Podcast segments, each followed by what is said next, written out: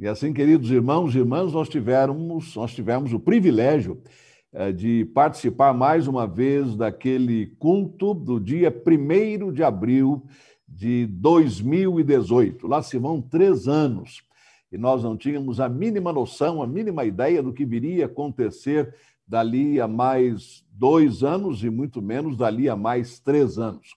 Hoje estamos numa situação completamente diferente e digo nós, não apenas a nossa Igreja Batista da Liberdade, mas todas as igrejas, eu diria todos os credos e toda a humanidade. Vivemos um momento completamente diferente de tudo aquilo que nós já vivemos no nosso período de vida. Porque, como todos sabemos, a última pandemia semelhante a esta, embora com outras características e outras estatísticas, uh, muito piores, pelo menos até este momento, ela terminou em 1920. Então, desde aquele ano até agora, ou até o ano passado, num período de 100 anos, uh, o mundo não enfrentou o que está enfrentando hoje. Então, uh, as características deste nosso tempo são totalmente diferentes do que aconteceu em 2018 o culto que nós acabamos de assistir, ao qual nós assistimos, do qual nós participamos e que trouxe tanto alento ao nosso coração, ah, ele realmente nos traz mais uma vez para dentro do santuário da igreja, para aqueles momentos que não sabemos quando voltaremos a viver, mais cedo ou mais tarde nós vamos voltar a vivê-los, só não sabemos quando. Mas pela graça de Deus, nós nos baseamos numa outra palavra do Senhor, qual seja a de que nós somos o santuário do Espírito Santo. Então, embora não estejamos no santuário da nossa igreja, a nossa igreja continua em missão, como bem colocou nesta manhã o diácono Miguel Orvati, e como tem sido constantemente, há um ano, colocado diante de nós. Nós estamos sempre em missão. Nós não paramos. E, aliás, não apenas nós, mas a Igreja de Jesus, representada por todos aqueles que confessam que Jesus Cristo é o Senhor, essa igreja nunca deixou de estar ativa.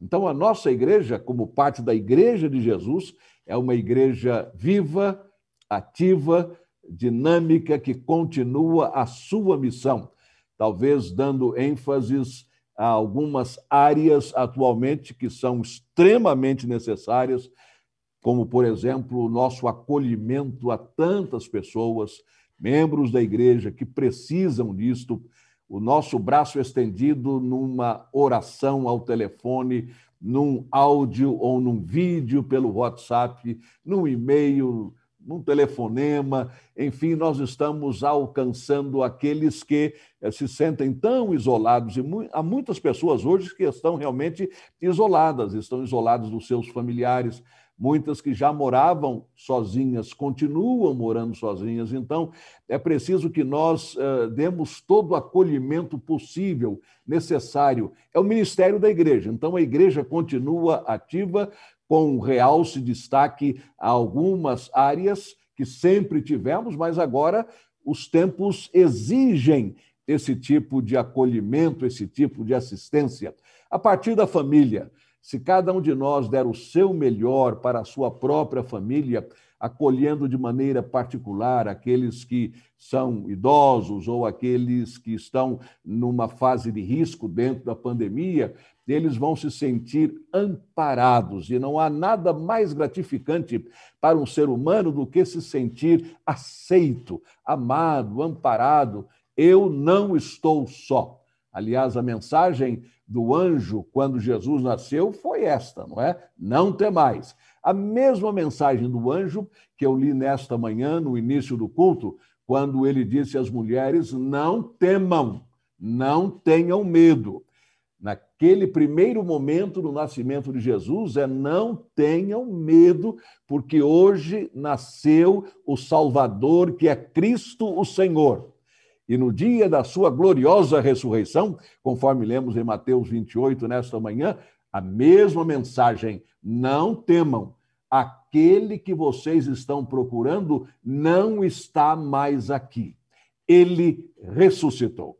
Então, juntos, nós estamos participando hoje um domingo muito especial. Eu sei que todos os dias, de fato, devem ser dia do Senhor, porque o Senhor fez o dia, o Senhor nos colocou neste dia, ou no dia de amanhã, ou no dia de ontem, então podemos dizer, como salmista, este é o dia que o Senhor fez. Alegremos-nos e regozijemo-nos nele. Então, neste domingo. Então, todos os dias realmente são o dia do Senhor.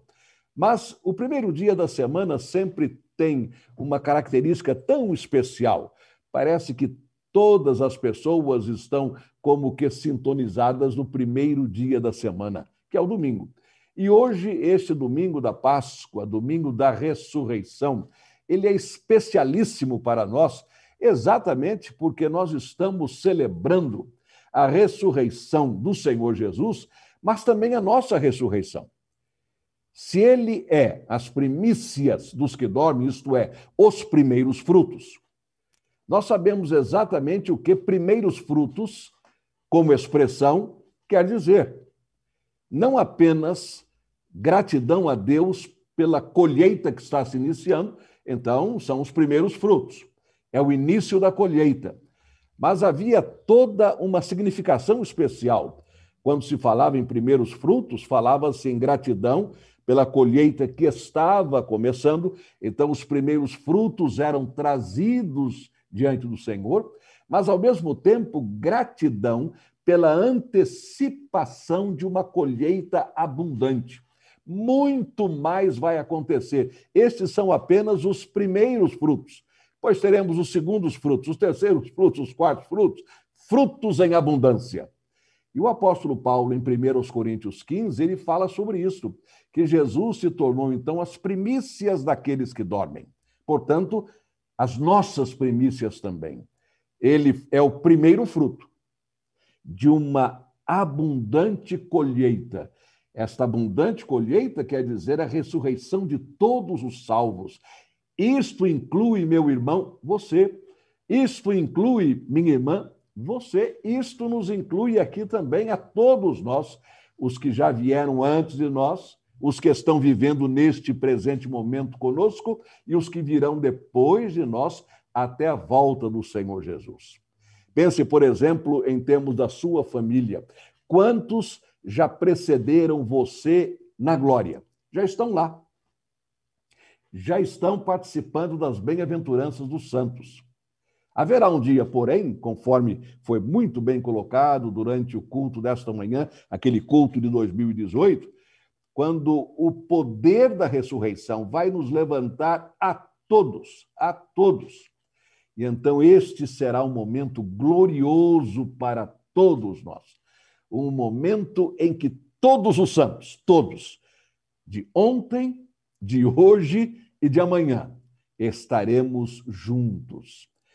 Nesse sentido, Paulo escreveu aos Tessalonicenses, na sua primeira carta, no capítulo 4, começando com o versículo 13 até o versículo 18, e dizendo: Irmãos, quanto àqueles que já dormem, isto é, aqueles que já estão falecidos, sepultados, eu não quero que vocês sejam ignorantes, pelo contrário, eu quero que a tristeza de vocês ela seja temperada com a esperança. A tristeza pela morte de um ente querido sempre existe. Eu já tenho dito aos irmãos que faço parte de diversos grupos de pastores e de líderes da Convenção Batista Brasileira. E não há um dia sequer, ou não tem havido, desde março do ano passado até este domingo, hoje mesmo, eu digo isso porque hoje mesmo já acessei alguns desses grupos, não tem havido um único dia em que nós não choremos a partida de um colega pastor, ou membros da sua família, ou membros da sua igreja, por causa da pandemia em grande escala. Outros tipos de morte têm acontecido, sim, e nós lamentamos juntos, mas a pandemia ela é, ela está fora da curva, como se diz, é um ponto fora da curva porque ela responde por um número vastíssimo eh, desses falecimentos. Então, todo dia, hoje inclusive, nós choramos, nós lamentamos.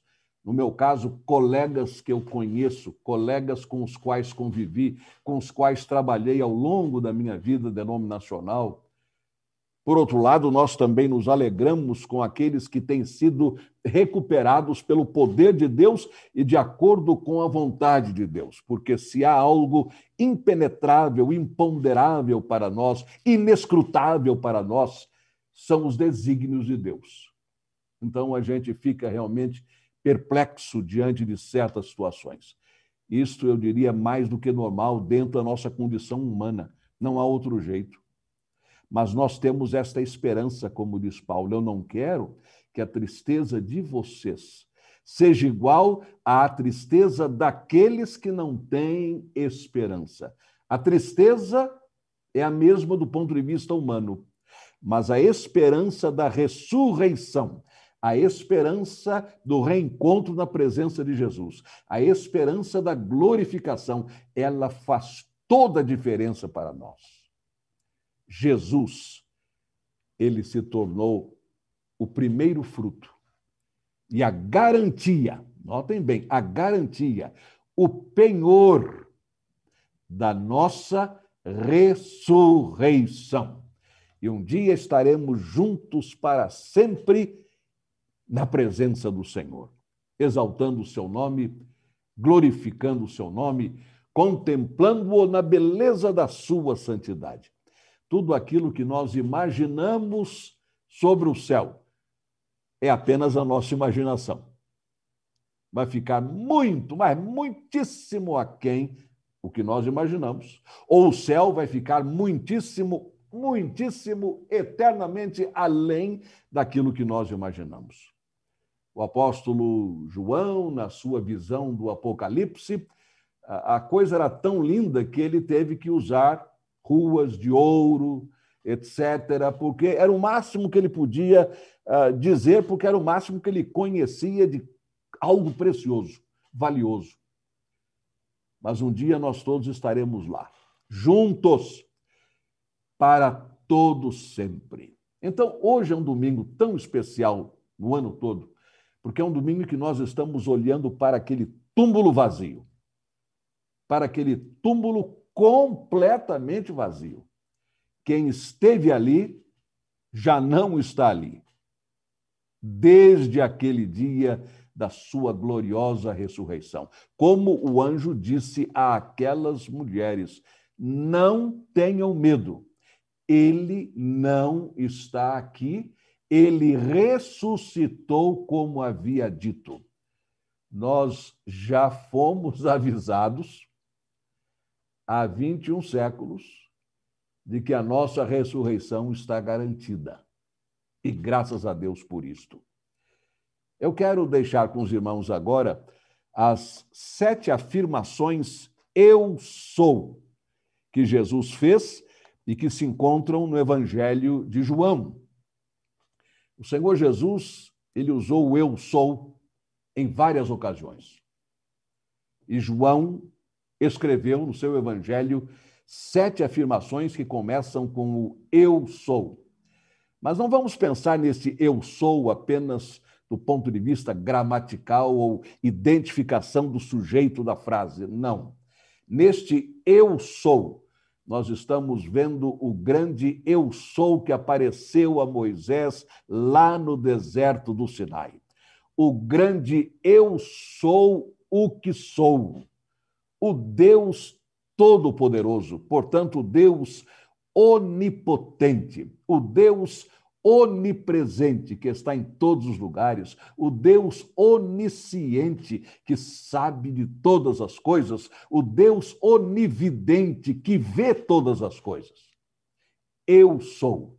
Jesus não disse eu sou apenas para poder dizer uma frase e então precisava de um sujeito de um verbo. Não. Eu sou o Yahvé, o Jeová, que sou eu. Eu sou. E essas são as afirmações. Eu sou o pão da vida. Aquele que vem a mim, de modo algum terá fome, e quem crê em mim jamais terá sede. Capítulo 6, versículo 35. Tudo no Evangelho de João. Eu sou a videira verdadeira e meu pai é o viticultor.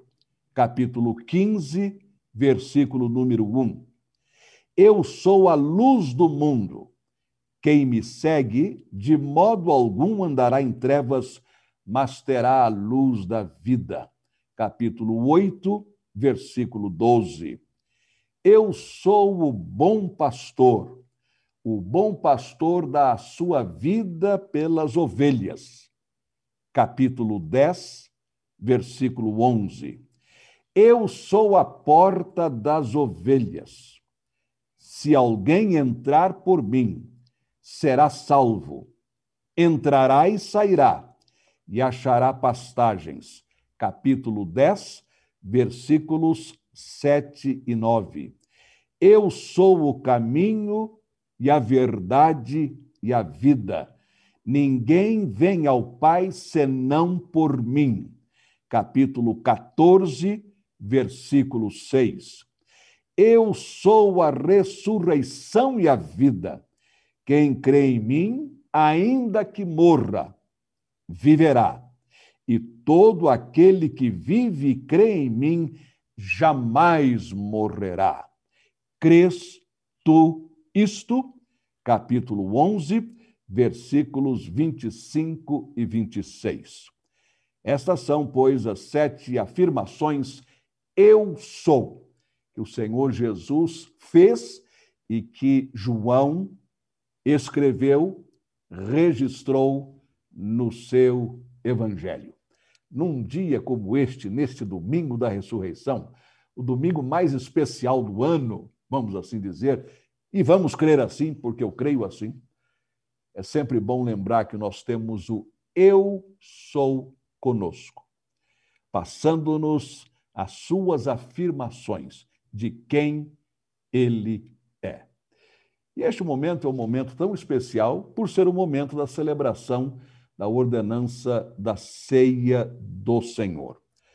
No culto de 2018, eh, nós tivemos a celebração da ordenança do batismo.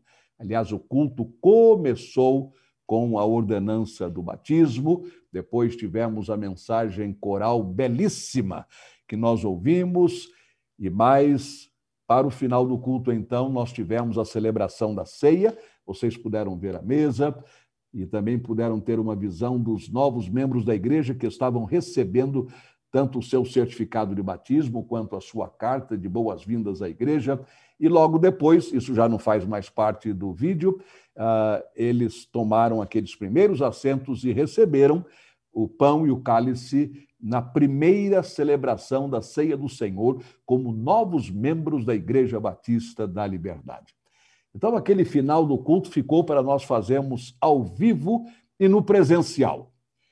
Eu já cheguei à conclusão, já há algum tempo, que o que nós estamos tendo aqui é presencial mesmo, é o presencial digital. E tem o presencial físico. Um dia teremos novamente a ceia do Senhor no presencial físico. Hoje nós a celebramos no presencial digital porque estamos juntos. Eu vejo vocês, vocês me veem, nós temos interação. Estamos com os microfones fechados, porque ficaria praticamente inadministrável se todos os microfones estivessem abertos. Vocês sabem disso. O eco vai, vai de um para o outro. Não dá nem para cantar com os microfones abertos, porque quando um terminar a estrofe, o outro está começando a estrofe. Estou exagerando um pouco, mas é o eco.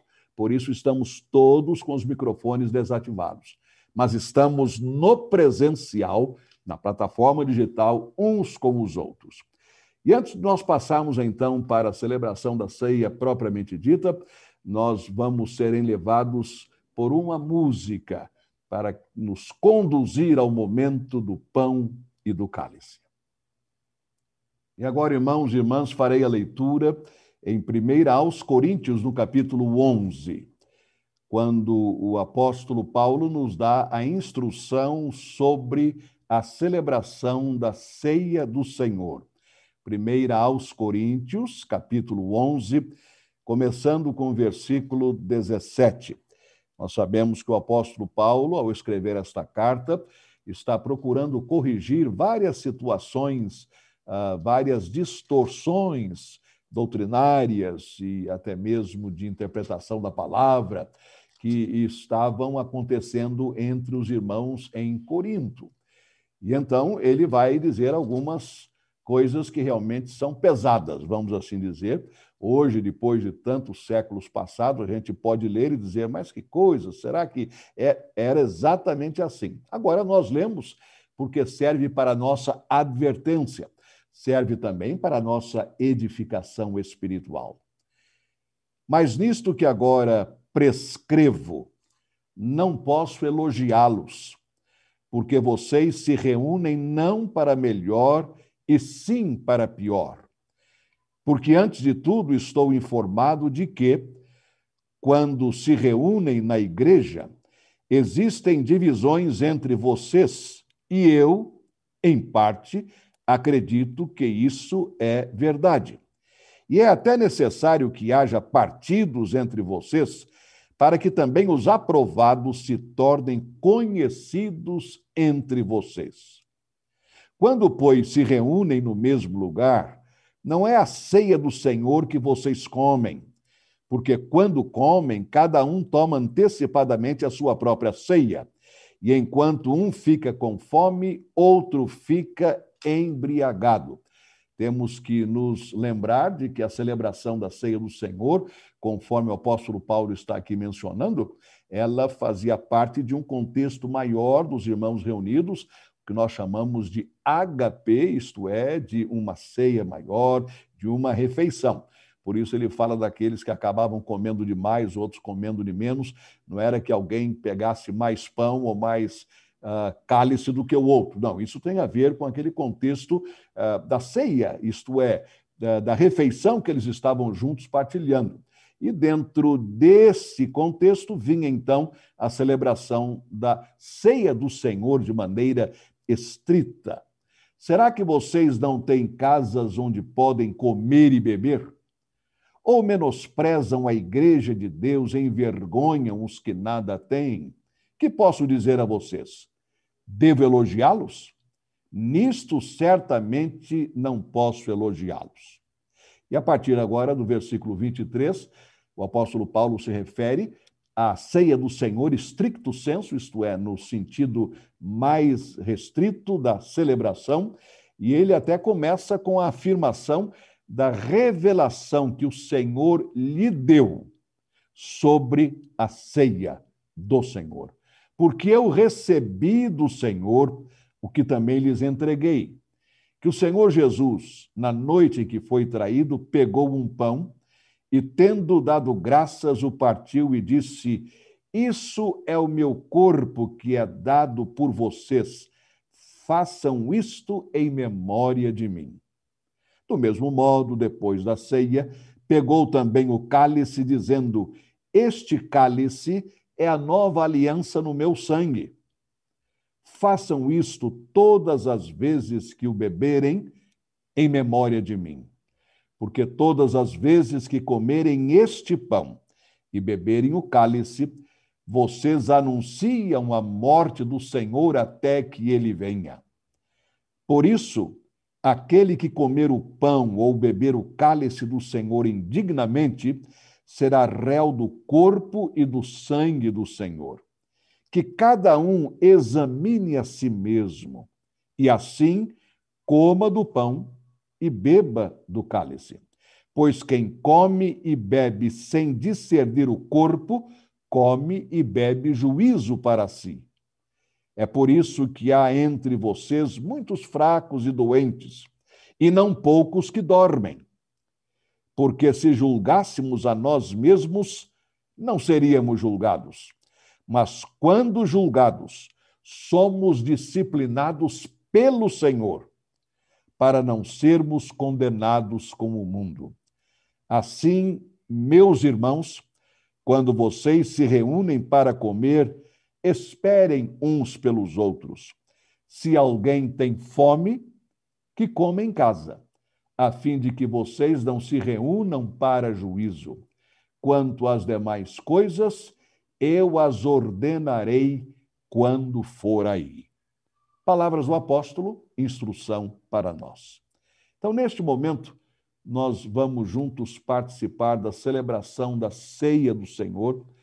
É a nossa primeira celebração desde o ano passado, quando a pandemia foi declarada, e então estamos pela primeira vez em 13 meses participando juntos, reunidos presencialmente no mesmo lugar, numa mesma plataforma, contemplando-nos, vendo-nos uns aos outros, recebendo do Senhor a sua palavra e a sua admoestação.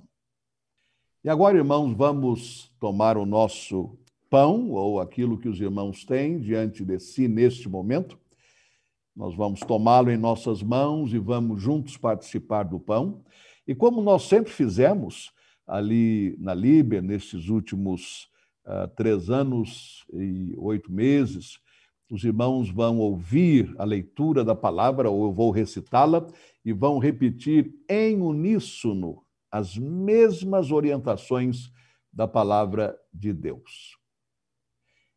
E tendo dado graças, e tendo dado graças, o partiu e disse: O partiu e disse: Isto é o meu corpo que é partido por vós. Isto é o meu corpo que é partido por vós. Fazei isto. Fazei isto. Em memória de mim. Em memória de mim. E da mesma forma, nós vamos agora juntos uh, repetir a instrução da palavra sobre a participação no cálice. Semelhantemente, também depois de cear, Semelhantemente, também, depois de cear, tomou o cálice, dizendo: Tomou o cálice, dizendo: Este cálice, Este cálice é o novo testamento no meu sangue. É o novo, é o novo testamento, testamento, no meu sangue. meu sangue. Fazei isto. Fazei, Fazei Todas as vezes que o beberdes, todas, todas as vezes que os beberdes, em memória de mim. Em memória, em memória de mim. Senhor, nós te agradecemos neste momento, porque pudemos, depois de mais de um ano, nos reunir nesta plataforma para juntos participarmos da celebração da ordenança da ceia do Senhor. Nós te agradecemos, ó Deus, pela alegria no nosso coração e na nossa alma, pelo enlevo espiritual, pela edificação na tua palavra, quando pudermos juntos mais uma vez recordar o que aconteceu anteontem, isto é, na sexta-feira, mas da nossa vitória sobre o pecado e hoje a nossa vitória sobre a morte. E Senhor, o Senhor Jesus é o mesmo, tanto na sexta quanto hoje, porque ele levou sobre si os nossos pecados, as nossas iniquidades e depois, pelo teu poder, ressurgiu dentre os mortos. E hoje, Senhor, está à tua direita intercedendo por nós. Senhor, anima, fortalece, encoraja o nosso coração. É o que nós te suplicamos no nome do Senhor Jesus. Amém. Amém. E agora nós vamos, mais uma vez, já fizemos isso no culto, mas vamos fazer aqui, recitar aquela saudação pascal. Três vezes eu vou dizer: Jesus Cristo ressuscitou, e os irmãos vão responder verdadeiramente ressuscitou. E faremos isto três vezes. Vamos lá? Jesus Cristo ressuscitou. Verdadeiramente ressuscitou. ressuscitou. Jesus Cristo ressuscitou. Verdadeiramente ressuscitou. Jesus Cristo ressuscitou.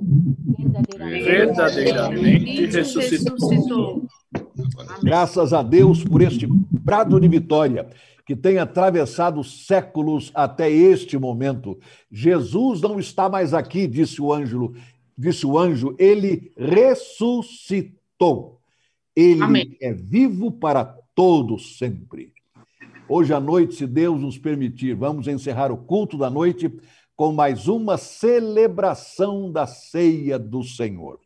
Muitos irmãos não puderam estar conosco nesta manhã, porque em geral participam do culto da noite, então terão a mesma oportunidade, mas isto não impede que qualquer pessoa que participou deste momento da ceia participe mais uma vez logo mais à noite. Mas nós estamos dando a oportunidade em dois momentos, nos dois cultos de hoje, para que o maior número possível de irmãos e irmãs uh, possam, então, conosco, todos, a uma só voz, celebrar a ordenança da ceia do Senhor. E agora, meu irmão e minha irmã, receba a doxologia, a expressão da glória do Senhor, que encontramos na carta de Judas, no seu final. Ora, aquele que é poderoso para nos guardar de tropeçar e nos apresentar irrepreensíveis com alegria na sua vinda. Ao Deus único Salvador, por Jesus Cristo, nosso Senhor, seja glória e majestade, antes de todos os séculos, agora e para todo sempre. E que o povo de Deus diga amém. Amém. Amém. amém. Deus nos abençoe, irmãos.